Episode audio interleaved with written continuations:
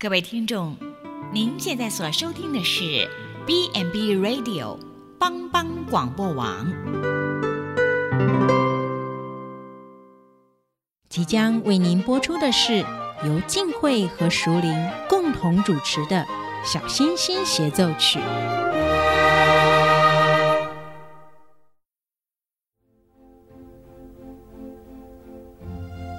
妈妈。我们家楼上的大熊都说我很笨，你一点也不笨，你只是慢了一点。妈妈一定说我很吵很烦，你不烦，你只是比别人更活泼啊。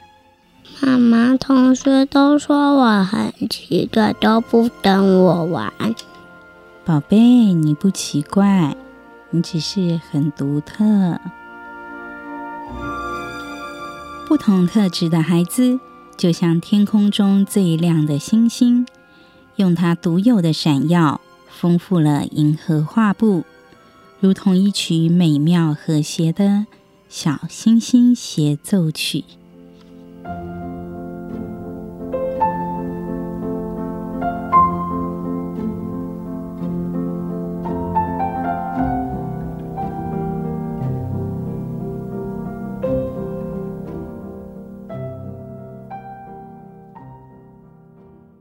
欢迎来到小星星协奏曲，我是静慧，我是淑玲，各位听众大家好。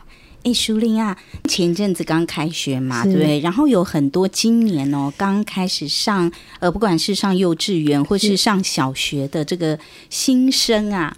然后我知道之前有一些小朋友会有这个什么分离焦虑吗？还是什么？就是有一批小朋友是一去，然后就会一直哭，对，要找爸爸妈妈。是，但是还有一群小朋友是非常开心哎，非常开心，很喜欢上学的小朋友，很喜欢上学的小朋友。哎，怎么会有这么大的落差？其实小孩真的差别蛮大的哈。嗯我知道啊，就是说，像我们家那个隔壁的有一个小弟弟，他超活泼，他平常就很爱讲话。然后他妈妈就说啊，他最近啊，哈，因为他去上幼稚园啊，然后他都被那个老师投诉，嗯，嘿，因为老师说这个小朋友上课太爱讲话了。是，对，因为九月份前阵子陆开学嘛，所以陆陆续续，呃，像刚刚金慧讲的分离焦虑，其实会。比较常发生在刚去上学的小朋友身上，对，那呃，那当然另外有一群他很喜欢上学，可是可能就是太活泼了，反而是老师会反映。对呀，老师就一直跟他妈妈说：“哎，那个可不可以管管你们家小孩哈？”然后那妈妈就跟我讲说：“他就是去学校，我不就是要叫老师管他吗？” 对呀、啊，所以其实你看，老师跟家长都很困扰哈。但是我们我们知道，现在其实，在台湾啊，有很多小朋友有一，就是我不知道是不是呃，现在在讲啊，就有这种什么过动的特质，不知道你有没有听过？就是什么猎人特质，是就是这是什么东西？好。呃，猎人特质，我想大概指的是说，哎，就是我们台语说的“看到乌蝇就开枪”，就是呃，可能他在描述说，孩子他就是有的时候会比较冲动一点，可能有一些刺激他就给了反应。嗯，可是现在有很多所谓的我们说算是有过动特质的孩子哈，或者说像这样子很冲动的小朋友。可是啊，像以前长辈都会讲说，哎，小孩啊要活泼一点的好啊，哈，表示很聪明嘛，很灵巧。可是到底什么样的孩子是已经需要到我们所说的这个已经到过动，还是他只是就是很聪明活泼的孩子？这个应该很难分呢，哈。是我们我们之前在讲孩子的九大气质里面，我们就有讲到一个，就是他的。活动量的部分，那有些小朋友其实他就是比较活泼，但他没有达到过动的诊断标准。那我们在讲过动的孩子，其实这个部分就是他已经符合某一些疾病的诊断，我们才会说他是过动症。哦，所以我们今天有邀请到这样的专家来到现场，是吗？欸、是我们今天非常荣幸邀请到呃大埔里地区最帅的心理师，对，因为仅此一家别无分号，他也是我们中心唯一的一位的男性的心理师。那他。对，我们欢迎吴信维心理师。嗨，各位听众，大家好，我是信维。那那个，对，我就是大埔里地区最帅的心理师。不用怀疑啊，因为仅此一家，别无分号嘛，哈，对不对？要对自己有自信嘛，哈。对。哇，欢迎信维心理师今天来到我们当中哦。是是是是，就是敬畏好，然后那个呃，淑铃老师好。淑铃这么年轻，你给人家叫老师，好像一下给人家叫老了哈。哦，不是啦，不是啦，那个。就是小朋友的称呼啦，对对对对对对，我们要对对对，我们要对主持人保持的敬意。哎，你要你要谢谢金慧帮你解套。没有，你看，可见我们节目多么欢乐的，对充满快乐的气氛。对，但是我也想请教一下那个信维嘛，好，这样称呼你可以吧？可以可以可以，不会生气哈？啊，不不不不不，没有问题，没有问题。因为我们刚刚有提到这个什么过动啊，嗯，这个是什么？因为刚刚淑铃有解释，他说其实这是一个很专业的另外一个诊断哦，对，不是我们自己随便说，哎，我有过动就是过动哦，是。那你可以给我们介绍一下，到底什么是过动？它会有大概哪些症状？哦，就是呃，我这样说好了，其实日常生活中啊，可能爸爸妈妈或者是照顾者可能会注意到，比方说小朋友会不会干扰行为很多？什么叫干扰行为很多呢？可能他就是。呃，没事喜欢就是恶作剧啊，或是地堵人家啊，或是你在讲话的时候，可能常常会打断你。好，那那个或是叫他等一下，他不太能等，对不对？然后另外就是刹车不太好，好，就是哎，他知道不可以碰，但是可能呃一两分钟后就开始又开始去碰那个不该碰的东西。好，那或者是讲话有听没有到啊。那那个做事情的时候啊，没有办法安安静静的，总是会弄出很多声音，然后那个没有办法好好好的专注在一件事情上面，然后可能一下子就腻了。好，那 这样子的行为呢，哦，就是我相信在很多的小朋友身上都会有。那刚刚有提到嘛，有时候你会搞不清楚他到底是调皮还是他是真的有状况嘛。那我觉得啊，其实这个东西是相对啦，就是说，比方说开学了，小朋友进学校嘛，对啊，大部分小朋友都可能多多少少会有这样的状况，但是问题是多或少嘛。如果他在这个教室里面哈，或者是说在学校这个框框里面啊，他表现的比较与众不同，OK，就是说他在这方面的表现，刚刚提到这些行为的频率比一般的孩子多很多，好，那可能在。哎，你提醒他啊，或者是说，呃，呃，就是引导他以后，他可能还是经常、经常的会出现这些状况，那可能我们就要小心说，哎，他是不是会有这些呃，刚刚提到注意力不足过动症的问题，这样子。哦，所以刚才其实信我有跟我们讲一下，就是说这个小朋友他其实可能很活泼，但是你刚刚说那个刹车不好哈，我以为是那个小朋友因为动作很快，有没有常常刹不住车？哦，其实不是这个意思，对吗？呃，动作很快啊，哦，就好比说运动选手动作也很快，对不对？但是该刹住的时候就刹得住嘛。但是这类小朋友他们比较像是那个闹钟不太够大声。他已经有听到亮亮亮，或者是看到红灯不可以动了，但是他到看到到停或听到要停下来，需要一段比较长的时间。哦，对，就是说他的反应时间会比较稍微慢一点点。呃，他反应很快，只是他控制不住这台车。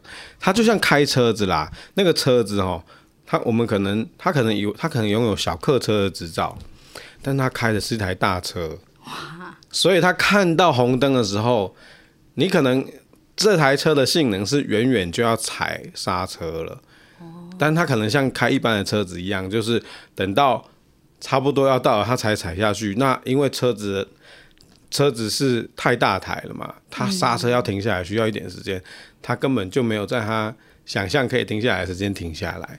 哦，就有点像，其实有时候我们要踩刹车哈，那个距离。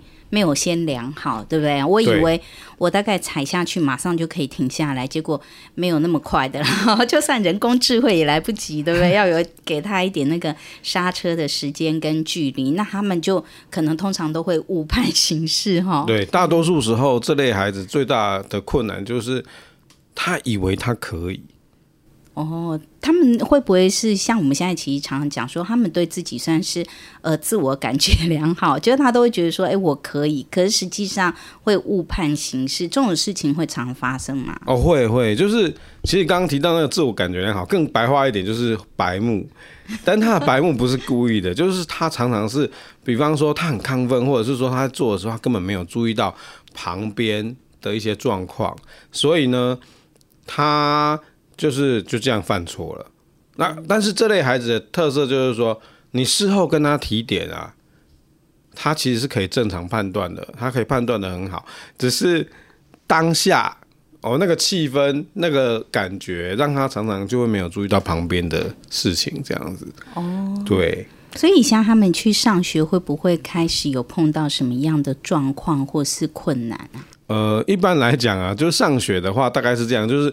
老师可能会呃，比方说常常写联络簿，或者跟家长说，哎，这个小朋友好像上课常常有听没有到，然后呢叫他抄联络簿啊，就是比方说抄一半，好，或者是那个大家都照着指示做了，他还没做啊，或者是忘记带作业啊，东西弄丢啊，一天到晚在掉小东西，好，铅笔、橡皮擦，好，一些哩哩啦啦的东西都弄不见了，那然后呢？提醒他了，他等一下可能还是会发生类似这样子。那但是很疑惑的地方就是说，觉得他好像也不是听不懂。对，那有时候就会让老师怀疑你是不是故意的啊。好，那再来就是说，有时候啊，那个呃，明明课堂上该乖乖坐好哈，然后看着老师嘛，但他可能就会忍不住一直要跟旁边的同学讲话啊，啊，或者是做一些在课堂就是在。桌上玩橡皮擦啦，然后就是东摸摸西摸摸，像是毛毛虫那样子，坐不太住。那通常小朋友有这样的状况的时候，老师提醒以后，他可能就会比较皮绷紧一点，就会专心的嘛。但这类小朋友就是，哎、可能过一阵子又又开始了。对，是，其实就像刚刚信维说的啊，就是这一类的小朋友，他们其实不是不知道什么不能做。对，但是事后，所以事后问他的时候，他都会知道，哎，我不应该这样子，或者是我应该怎么样。那所以家长或老师就会觉得很困惑啊啊！那我问你都知道啊，那为什么你当下你还是会你还是会这么做呢？那所以他们可能就会被误会说，那你是不是故意的？对，那虽然虽然他们不是因为能力做不到，但是他们也不是故意的。哦，所以其实他们可能知道，可是有时候因为可能还控制不住自己嘛。是，哦、所以其实这类的孩子有一个特质，就是当就是从外观，就是从哎外人看他们会觉得他们好像总是先做了才去想。哦，是，所以就是我们会觉得说，哎，你为什么都不先想想后果？或者是说，呃，你为什么总是就是做了之后才发现说啊，我做错了，或者是啊，我不应该这样。对，但对他们来讲，就是要他们先想后果，好像是很难的事，对吗？对，他们身体通常动的会比那个脑袋脑袋快啦。对，所以可能我知道我现在要出去，应该要开门，人再出去嘛。但他就是直接就行动了，所以我手还没有把门打开之前，我人就撞上去了。哦，他的生活就像这样。对，这就是他比较呃，就是困困难的地方。这样对他们自己的那个日常生活或是上课来讲，应该对孩子自己就会造成很多困扰，会不会？呃，通常小朋友，呃，这类特质的小朋友大概会变成两种样子啊。有一种就是一天到晚被骂嘛，所以呢，只要一出现事情，他就开始紧张兮兮，因为他可能觉得自己又犯错了。问题是，他老是搞不清楚，这次又是为哪桩，因为他的监控能力不好嘛。那他他就会老是紧张兮兮。那另外一种就是他监控能力不好嘛，每次被骂他都搞不清楚为什么被骂，所以呢，他就变成都无所谓。因为我每次被骂，我都不知道为什么你要骂我，就是他搞不清楚发生什么事情，然后看起来就好像完全状况外这样子。那。嗯，就是有点类似那种干我什么事的感觉，这样子，他们常常会变成这两种状况。你要么就是变得过度紧张、神经兮兮；另外一种就是，哎、就是怎么样，跟我有关系吗？好，类似这样子，对。所以就好像哎呦哎，其实你刚刚讲那个，我我侄子就是这样哎，你就是好像感觉啦，你就觉得说，哎，这小朋友怎么他他以前小的时候，然后你就觉得说，哎，怎么好像呃发生了什么事情，好像他都觉得跟他没有关系这样子，天塌下来好像都都没事这样子哈，然后你就觉得，哎，这小孩怎么会这样哈？对，刚才其实信伟有提到，你说他们很会忘东忘西哈。对。对，像我侄子，他以前那时候小学啊，小一去上学的时候啊，然后就很奇怪哦，就是他每个礼拜礼拜一到礼拜五去上课嘛，然后每天回来可能铅笔盒那个文具都会少一些，然后等到礼拜六的时候呢，他的铅笔盒是整个都不见，所以每个礼拜都要帮他重新买一个铅笔盒。然后那时候呢，就是以前就是爷爷奶奶哈，然后跟我在带嘛哈，爷爷奶奶就觉得说，就问我说，哎。他会不会在学校被同学霸凌啊？就是被勒索有没有？不然为什么每个礼拜铅笔盒都没有都不见，每周都买新的？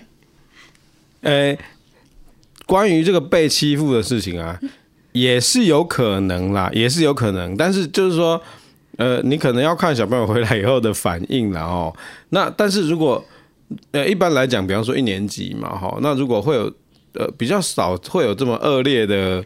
同学，同学会做这种事情，那如果有的话，小朋友理论上应该也会有一些情绪反应。对，但如果他看起来都很天然，对，其实他都说是他忘记了，对，他不知道到哪里去了，对，都不知道到哪里去。可是我们就觉得很奇怪，你就是在学校怎么会不知道到哪里去？对，这就是一般大人哦看这些孩子的时候很疑惑的地方，就是说，我觉得这你会忘记这件事情实在是太不可思议了。因为这事情感觉上很直觉，你怎么可能会连贴身的东西都没有注意到？对对，这很难想象。但是，所以常常他们会被问嘛：“你为什么不记得？或是你你为什么会这样呢？”老实说，这些小朋友他们也很疑惑，他们也很想知道为什么啊。如果我可以回答你，那就好了。但是他也不知道，因为分心的问题就在于。他没有注意到的时候发生了，所以因为我们每次都会跟他讲说，哎，那你应该就放在教室里嘛，那你就想一想你放在哪，可是他就是想不起来。嗯，因为其实是这样子，就是说，呃，有时候啊，我们日常生活对不对？有一些事情你没有那么上心，没有那么上心，意思就是说你没有记得那么清楚。好比说，如果要我回忆啊。我昨天早上吃了什么早餐？我不一定会想得起来，因为那件事情我不需要放太多的注意力嘛，对不对？但是我昨天被骂的事情，我可能记得很清楚。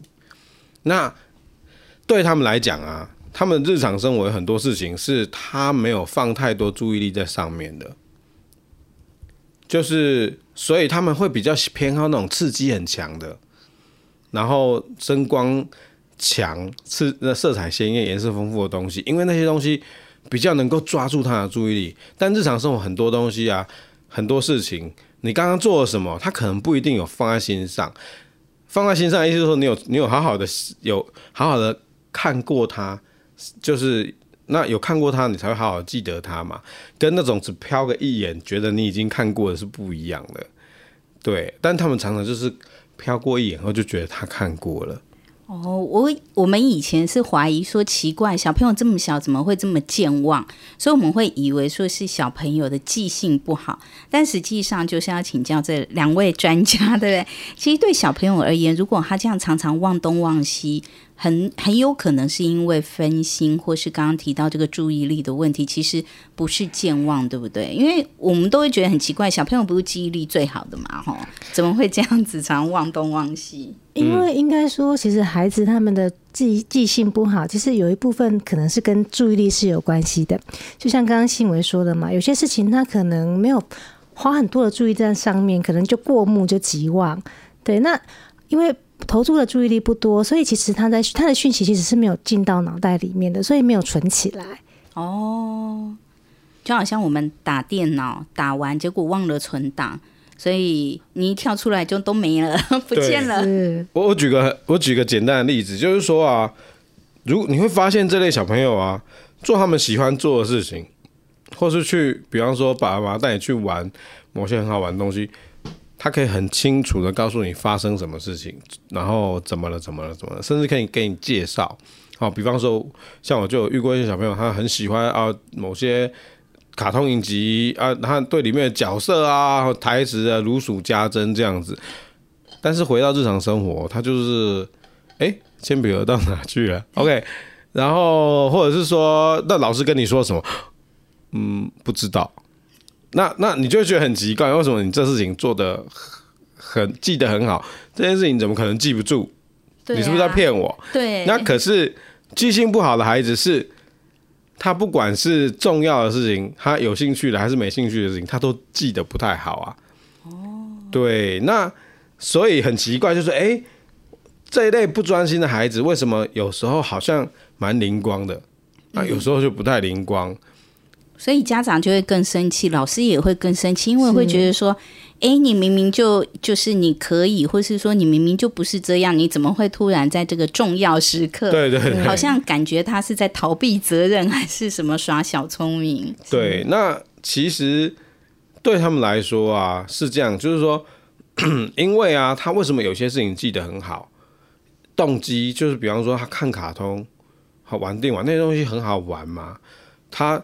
整个注意力有被不由自主的抓过去，而且他有牢牢的盯在上面，所以他可以记得好，做得不错这样子。那但是呢，日常生活大部分的事情都是可以做啦，但你有特别喜欢吗？也没有特别喜欢，那没有到讨厌，好，这就是该做的事情，就这样子。那这种时候啊，就跟我们平常一般标准，比方说。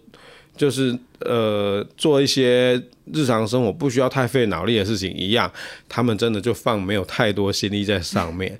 那再加上学龄学龄，就是一可能一二年级甚至学龄前的小朋友，他们本来在记事情、做组织上面就没有那么好，你就看到更明显，就是哎，一目十行，过目即忘这样子。对，那。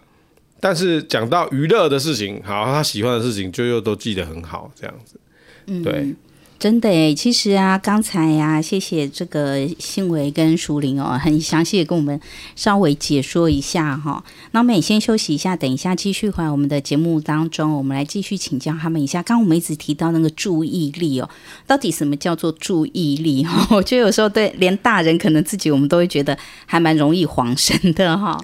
好，我们先休息一下，马上回来。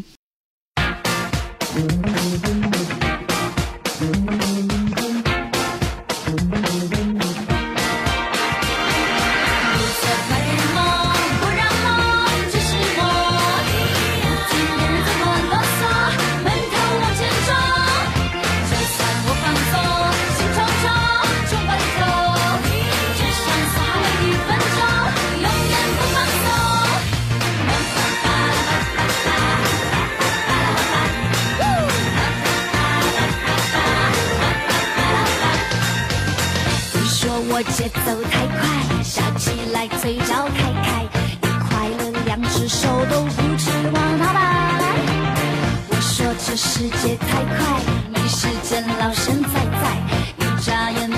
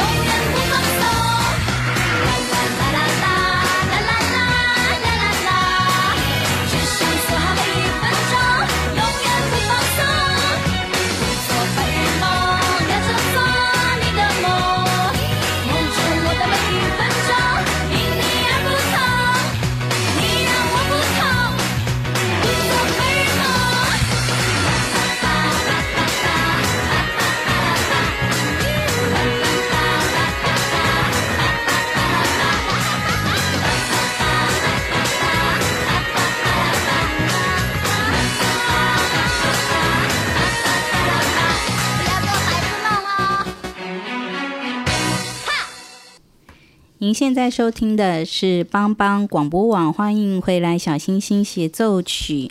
其实啊，在今天很开心哦，除了淑铃之外，我们邀请到这个信维来到我们的节目当中哦。刚刚我们听到那首歌是郁可唯的《白日梦》嘛，我觉得好可爱哟、哦。是但是《白日梦》跟我们这些过动的孩子有关系吗？呃，我我觉得啊，就是其实。对于旁人来说啦，就是这一类不专心的小朋友啊，或者是过动的小朋友，他们常就是我们这些大人或者其他人，常常会觉得他们好像总是在一个做，就是没有在状况内，就好像做白日梦一样。那那所以呃，就就好比就是脱离了现在这个现实的情境这样子。那所以呢，我才会觉得，哎，这首歌其实是蛮适合他们的。嘿，真的，我觉得有时候其实小孩子啊，就是很天真浪漫，这是他们很可爱的地方哦。是。好，那刚我们有提到，就是说那个注意力的部分嘛。是。那到底什么样叫做注意力？我觉得像我有时候也会常常晃神呢。哦，OK，那个平常日常生活啊，可能我们常常就会对孩子说：“哎，你不专心。”对。那其实专心专心，它就叫做又叫做注意力嘛。那其实它比较像是一个那个探照灯，哦，就是它就是一个 spotlight 这样子。然后你如果我们的注意就就是呃像这个 spotlight，如果你把你的心力有集中在某一个事情上面，好，比如说上课、看书、跟人家讲话，好，那你那你就会把那个东西记得好，好，那那。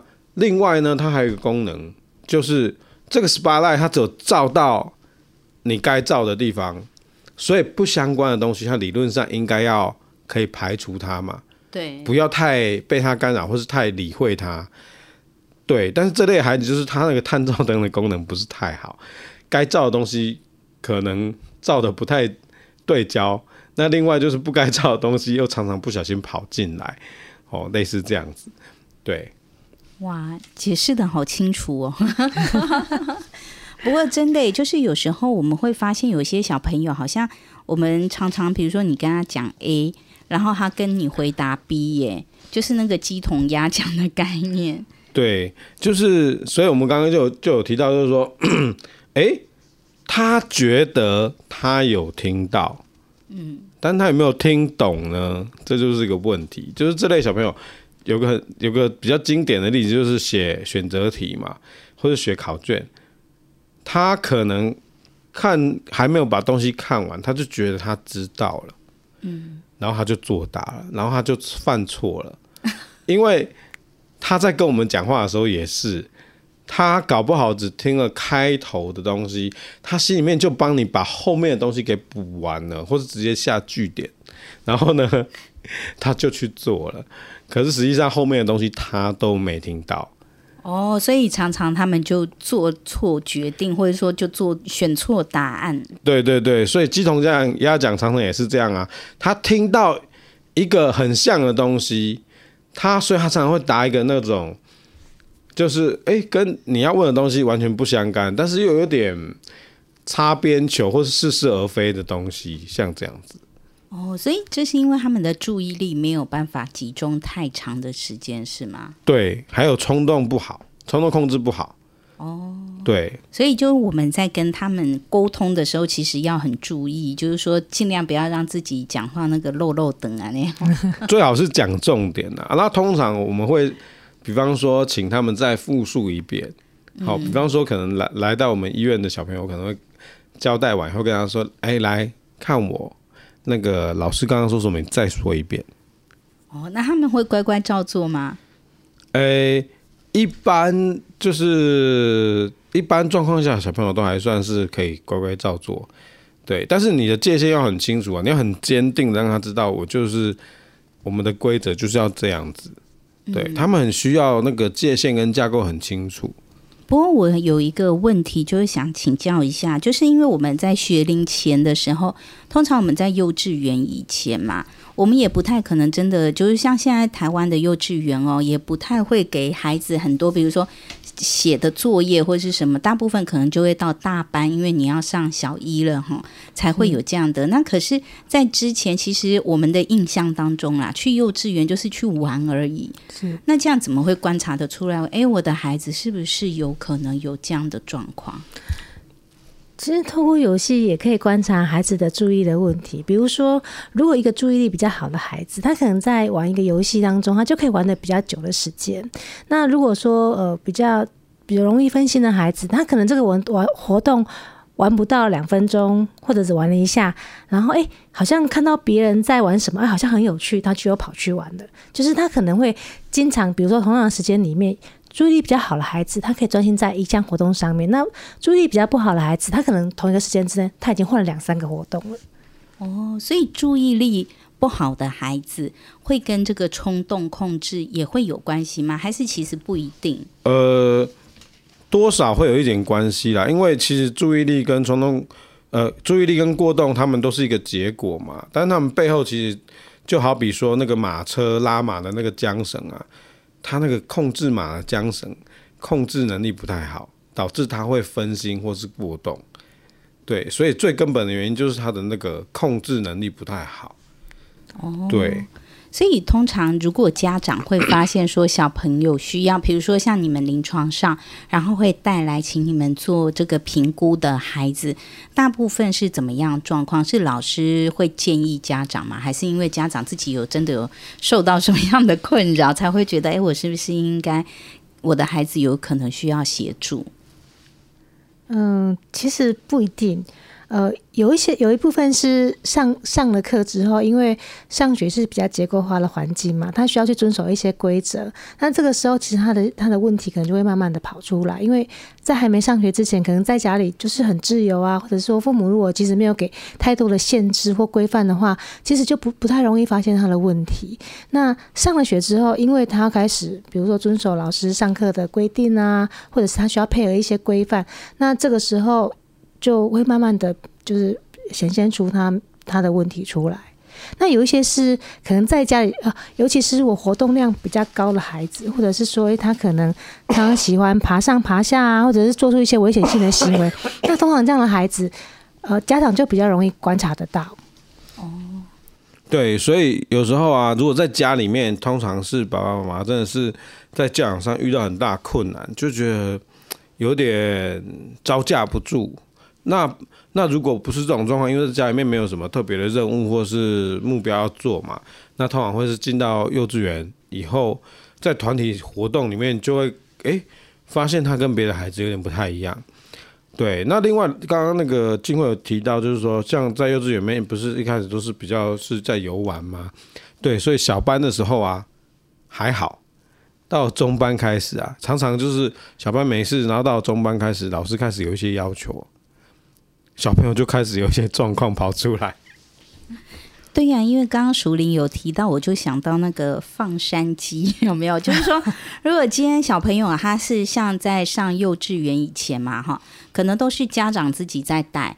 然后可能就是像刚刚提到的，哎，今天可能呃家长给他很大的一个空间，然后他在家里，他就是因为现在小朋友都生的少嘛，少子化，那很多比如说可能是像我们北部有很多是隔代在带的，因为爸爸妈妈都去上班，那爷爷奶奶或外公外婆就会对这个孙子或孙女特别的疼爱哈，有时候是太 over 变成溺爱，所以你变成从一个很自由的环境到你今天到了学校，你要。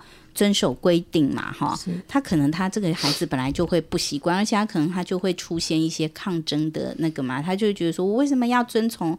我在家里是那个我说了算，为什么来这边都要老师说了算，嗯、对不对？对，所以我们怎么去观察说，哎，他是这一个对学校不适应，还是说他是真的是有可能这样的状况？这个可能都是要老师观察，对不对？对，呃。一般我们遇到的状况是这样子啦，对，他在学校可能，比方说，就是呃，老师说了都呃老就是老师说了都不听哈，或者是说呃，但在家里面呃也是这样子嘛，哈。那 其实有一个蛮大的差别，就是啊，如果他是因为比方说环境差异造成的，通常会发生一件事情，就是在家的时候非常放肆，爸妈非常伤脑筋，但是不知道为什么在学校里面都没事。哎、欸，真的？对啊，但是呢，如果是那种 ADHD 的小朋友，他就是就是那种过动不专心的小朋友，他们比较像是在家很有事，在学校也很有事。对，就是他们不太能够在，比方说，好，老师可能会要求你哦，凶凶的，因为通常小朋友啊，他们，呃，那个不像青少年，他们对于反抗的特质没那么强。你长那么高大，然后如果有点凶凶的，其实小朋友通常还算会配合。对，那但是如果在这种情况下，你还是会就是跟其他的小朋友一样，呃，不太能够吧，就是跟小其他小朋友不一样，很动，然后然后就是很不能遵守团体的节奏的话，那可能就是要稍微注意一下。哦，所以如果有发生这样的状况，或者说家长有发现这样的现象，其实就可以带来给心理师做这个相关的评估，对吗？是。因为我们一般会觉得说，就是说，好像过动的小朋友啊，呃，感觉啦，我自己以前的印象，我会觉得说，好像是不是要等到上小学或是几岁之后，然后我们才能会比较去做这样的一个判断。但你们实际上在临床上，在医院里头接触到的孩子，有这样一个年龄的差别吗？还是说，通常呃，会几岁以上会被发现是过动儿比较多？或者说家长带来去，呃，就是这一边的孩子大概是什么年龄层会比较多？我觉得就是的确啦，一般来讲，一般状况来讲，的确进入学龄就是小学，进入小学以后比较容易被注意到。那原因是因为小学开始要写作业，要真的要学有系统的学一些东西。那他们如果没有办法，而且小而且小学相对于幼稚园更结构，就是。几点上课，然后下课十分钟，然后再又上课，好，类似这样子。它它整个那个节奏是非常结构的。那幼稚园它相对再松一点，好，那只是说现在有非常多的幼稚园，因为呃环境的需求嘛，他们开始在可能大班甚至中班就开始有教一些呃国字呃就是那个 b u r p l e 或者是一二三，就是提前提前开始上课了。那如果是在这种情境下的话，其实这个时候就开始也会有一些小朋友开始会有比较明显的适应上面的问题了。对，所以所以呃。一般来讲当然是学龄以后啦，但是其实学龄前的话，还是嗯会有一些蛛丝马迹。嗯。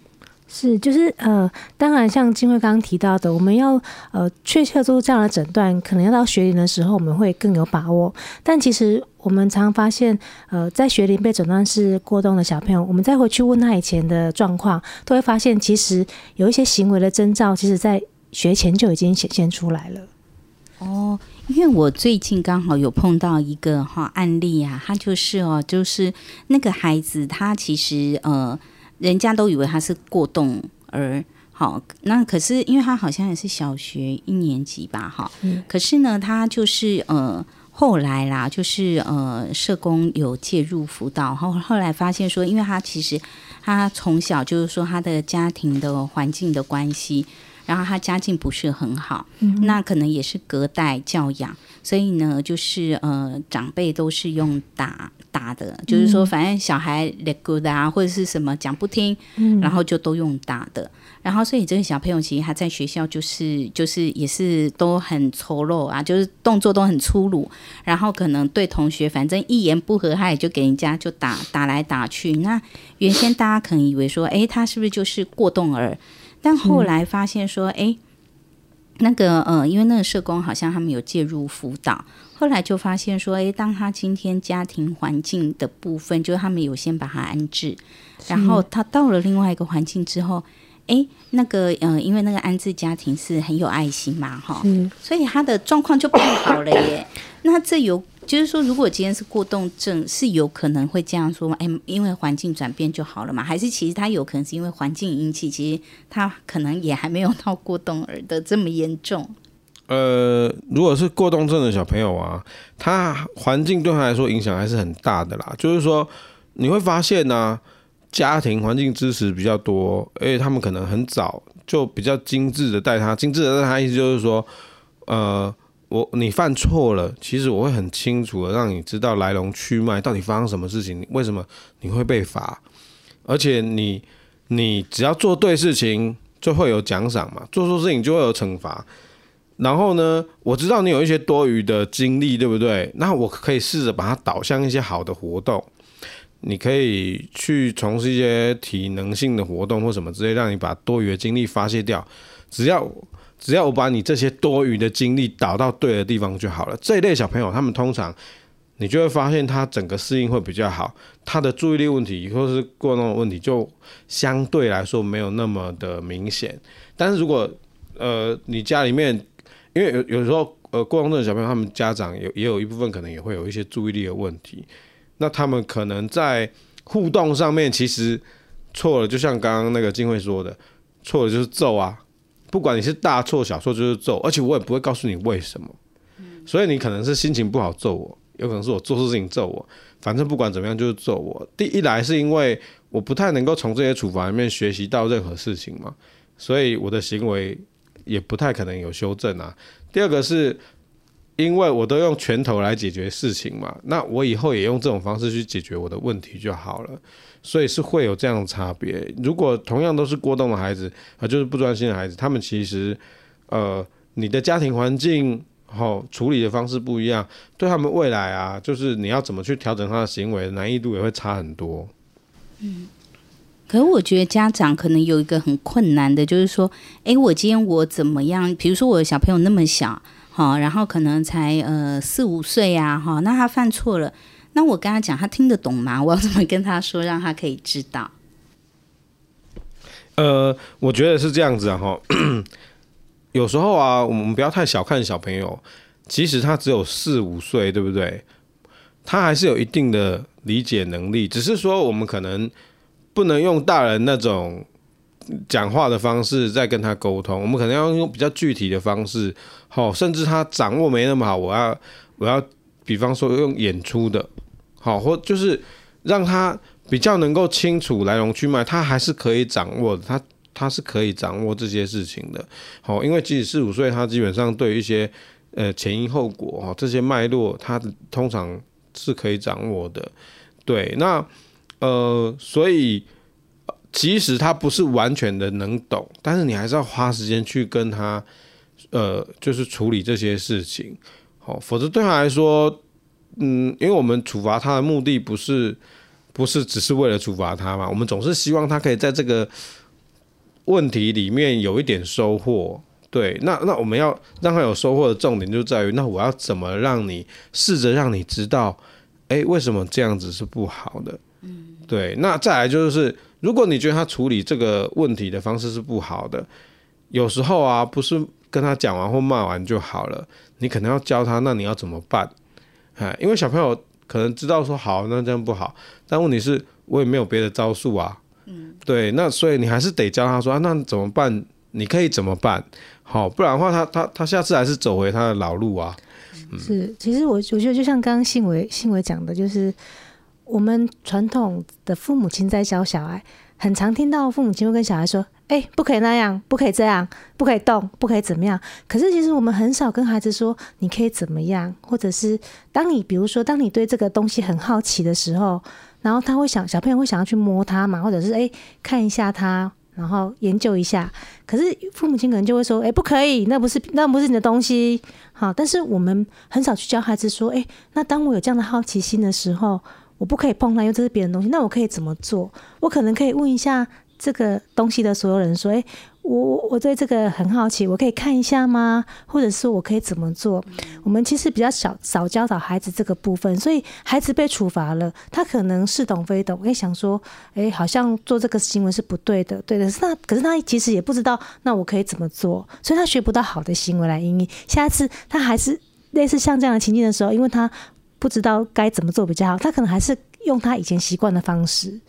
嗯，哎，我觉得熟龄这是一个还蛮好的提醒哈，因为如果今天换个角度想，我们是那个小朋友哈，那我们接收到的都是说不可以这样，不可以那样。然后可是呢，当发生事情的时候，我就不知道，那我到底还可以怎样哈？对，我忽然想到那个 一个嗯比较跳痛，不好意思，没关系，念财经的，没关系，就想到那个关税，你知道吗？我们那个课关税的时候，海关它有所谓正面表列跟负面表列，就是说你。今天表上有列出来的哈，然后我就要课多少关税。然后另外一个是说，只要我这个表没有列的，都要课这个关税。那其实对孩子而言也是一样嘛。当我们可以标注更多他可以做的，因为小朋友就是，其实我觉得我们人应该比较难无中生有，就是说我又没有这个经验，然后我也没有做过这事，我也没听过。那我甚至可能我还很小，我想不到的好的解决方法，就碰到问题的时候。那当呃，像刚才熟林或信维说，诶，我们可以跟孩子说，诶，你可以怎么做？你可以怎么做？那可能他的资料库里就会开始有这一些哈列表的选项。哎，以后他就有选项可以选。嗯、可是我们常常跟他们讲是负面表列，就是你不可以做这，不可以做那。嗯，对，那他就会只知道说，哦，我有这这个十个不能做，可是他忘了他还有另外二十个的解决方法，他可能他根本不知道。嗯，哦，所以他只能用他仅有的这个理解来做哈、哦。那当然家长就又更生气，对不对？觉得说怎么我一直讲你都讲不听，你老是用同样的这个笨方法哈。是，嗯，而且很多时候啊，就是。呃，比方说他就是坐不太住嘛，那坐不太住，你就跟他说好，你要坐好，对不对？那，抱歉，他坐不太住的原因有一部分就是他体质上面让他有多余的精力嘛。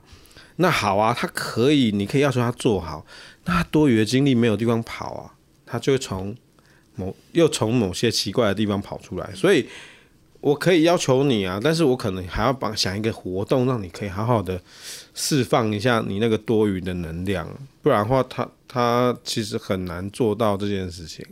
对呀、因为刚刚信维这样讲，我就想到那个我侄子小时候嘛，然后他去幼稚园，然后老师就说：“那你你要坐在那边哈，因为我们小时候觉得他屁股好像有针一样。”就坐个十分钟，然后他就会觉得好像椅子很烫，还是干嘛，就要起来，好，或是动一动啊，那边扭来扭去，像刚信维说那个毛毛虫啊。然后老师说叫他坐坐好，然后被训斥，然后因为老呃他很怕他们老师，因为他们老师很凶，然后所以他就乖乖坐好。可是他就开始脚就会去踢他前面那个小女生的椅子，然后前面小女生就会受不了，又去跟老师告状。对，很多时候就是会这样子啊。那个，呃，他就是有一股冲动嘛。那个真的没有，他他不是很故意的啦。那个真的是有一部分是你的体质会驱使你。那你如果不把能量处理掉啊，他真的就是很难好好的静下心来啊。嗯、所以这时候老师或是家长做法应该是怎样做会比较好呢？加起来跑三圈。哎，我跟你说，其实这个东西真的可以哦。哎，真的哦，真的可以。就是，呃，你也许当下的话，你当然可以叫他做一些额外的活动啊。但是，这也告诉我们，其实你日常生活，你的确应该要安排一些活动，是让他可以有空间跟时间去释放掉这些东西的。哎，就像我们一般人，其实在运动完以后状态也会比较专注，是。类似这样子。刚才哦，其实呃，信维有提到，其实我们哦，呃，这个上有政策，下有对策，哈，没有啦。家长还是可以很有智慧的哈，来引导孩子哈。像刚刚有提到，我们也许可以帮孩子安排一些活动啊，哈，或是有什么样的一个游戏的训练哦。那我们在下一节节目当中，我们要再次邀请信维来到我们的节目当中，来跟我们家长分享哦。当我们家的孩子如果真的是这样子哈，比较好动的孩子的时候呢，诶，我们有什么样一个好的策略跟教养方式哦，可以来带领我们的孩子？那今天很谢谢信伟来到我们的节目当中，呃，谢谢各位，谢谢，也祝福我们听众朋友们有美好愉快的一天。我们下周同一时间空中再会喽，拜拜，拜拜，拜拜，各位。